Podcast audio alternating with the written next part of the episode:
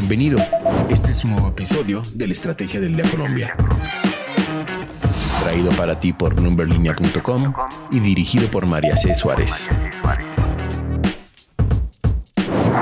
Feliz miércoles, soy María C. Suárez y estamos en la Estrategia del Día Colombia. Hoy hablaremos de la relación entre la crisis del gobierno Petro y Ecopetrol, de lo que se espera de la inflación y de las exportaciones que siguen de capa caída. Active la campana para recibir las notificaciones de cada uno de nuestros episodios. Comenzamos. ¿De qué estamos hablando? La crisis del gobierno Petro golpeará a Ecopetrol todos los interrogantes que hay sobre la financiación de la campaña a la presidencia de Gustavo Petro a raíz de las declaraciones del ahora ex embajador de Colombia en Venezuela, Armando Benedetti, meten al debate a un hombre clave, el gerente de esta campaña, Ricardo Roa, quien no solo es una de las personas más cercanas al jefe de Estado, sino que además desde el pasado 24 de abril ostenta la presidencia de la empresa colombiana más importante, Ecopetrol.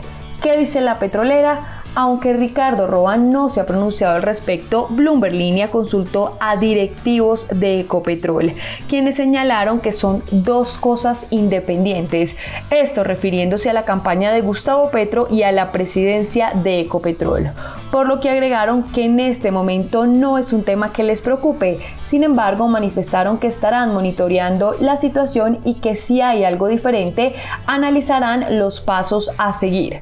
Por ejemplo, si las investigaciones encuentran algo indebido, aseguraron que Roa deberá dar las explicaciones correspondientes.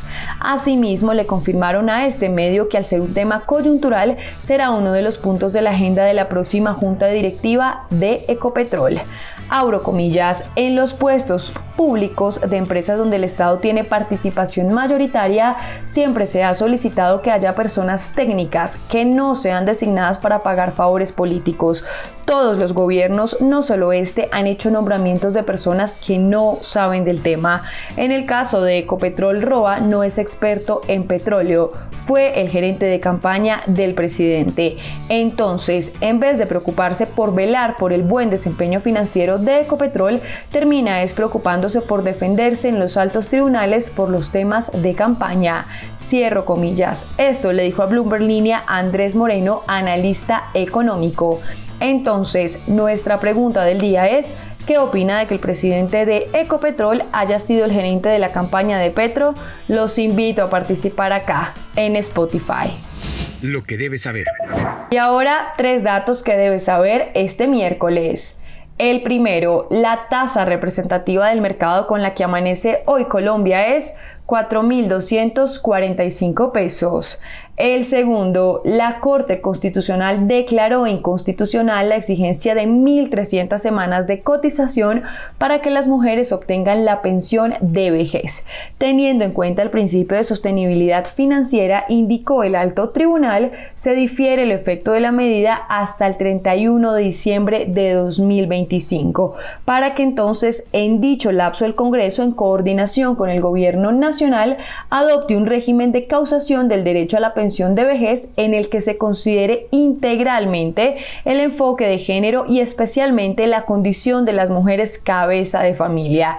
Entonces, a partir del 1 de enero de 2026 y si el legislativo no adopta dicho régimen, se disminuirán gradualmente las semanas de cotización hasta llegar a las mil. Y el tercero, el Departamento Administrativo Nacional de Estadística DANE informó que las exportaciones de Colombia cayeron 31,5% en abril, completando así cinco meses consecutivos de caídas.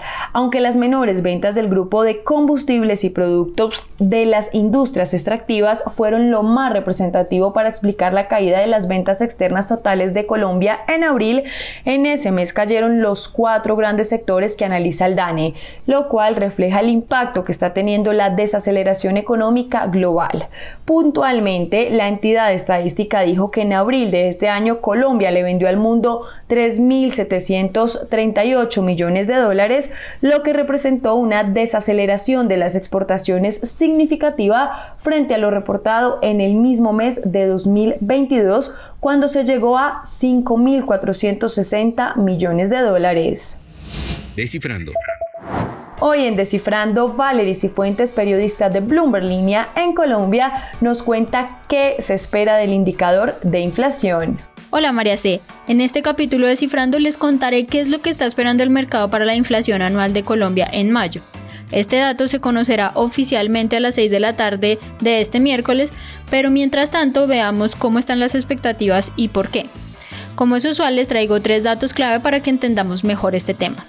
Primero, el consenso del mercado apuesta por una inflación anual de 12,58% en mayo, lo que significa que, si bien sigue alta, este sería el segundo mes consecutivo en el que la inflación anualizada cede terreno.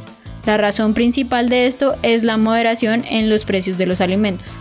Segundo, no hay que olvidar que la inflación anual en los alimentos ha empezado a moderarse por un efecto de base estadística, es decir, dado que hace un año los precios de los alimentos estaban muy altos, así el ajuste sea pequeño ahora, la cifra luce mucho mejor comparativamente. Recordemos que el año pasado la temporada de lluvias y el conflicto entre Ucrania y Rusia tuvo fuertes impactos en los alimentos, factores que tienen menos peso hoy en día.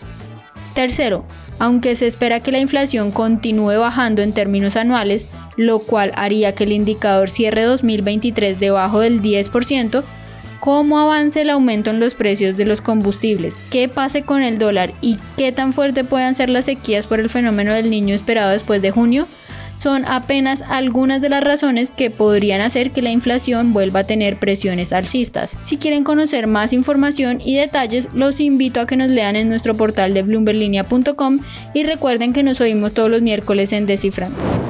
Recuerden seguir este podcast y activar la campana para recibir las notificaciones de cada episodio y así estar al tanto de lo que pasa con la economía y los negocios. Los invito también a que visiten bloomberlinia.com donde pueden ampliar cada uno de los temas que tratamos hoy. No olviden que acá está la información independiente que une a América Latina. Nos escuchamos mañana. Esta fue la Estrategia del Día Colombia dirigida por María C. Suárez, producido por Arturo Luna y Daniel Hernández. Que tengas buen día.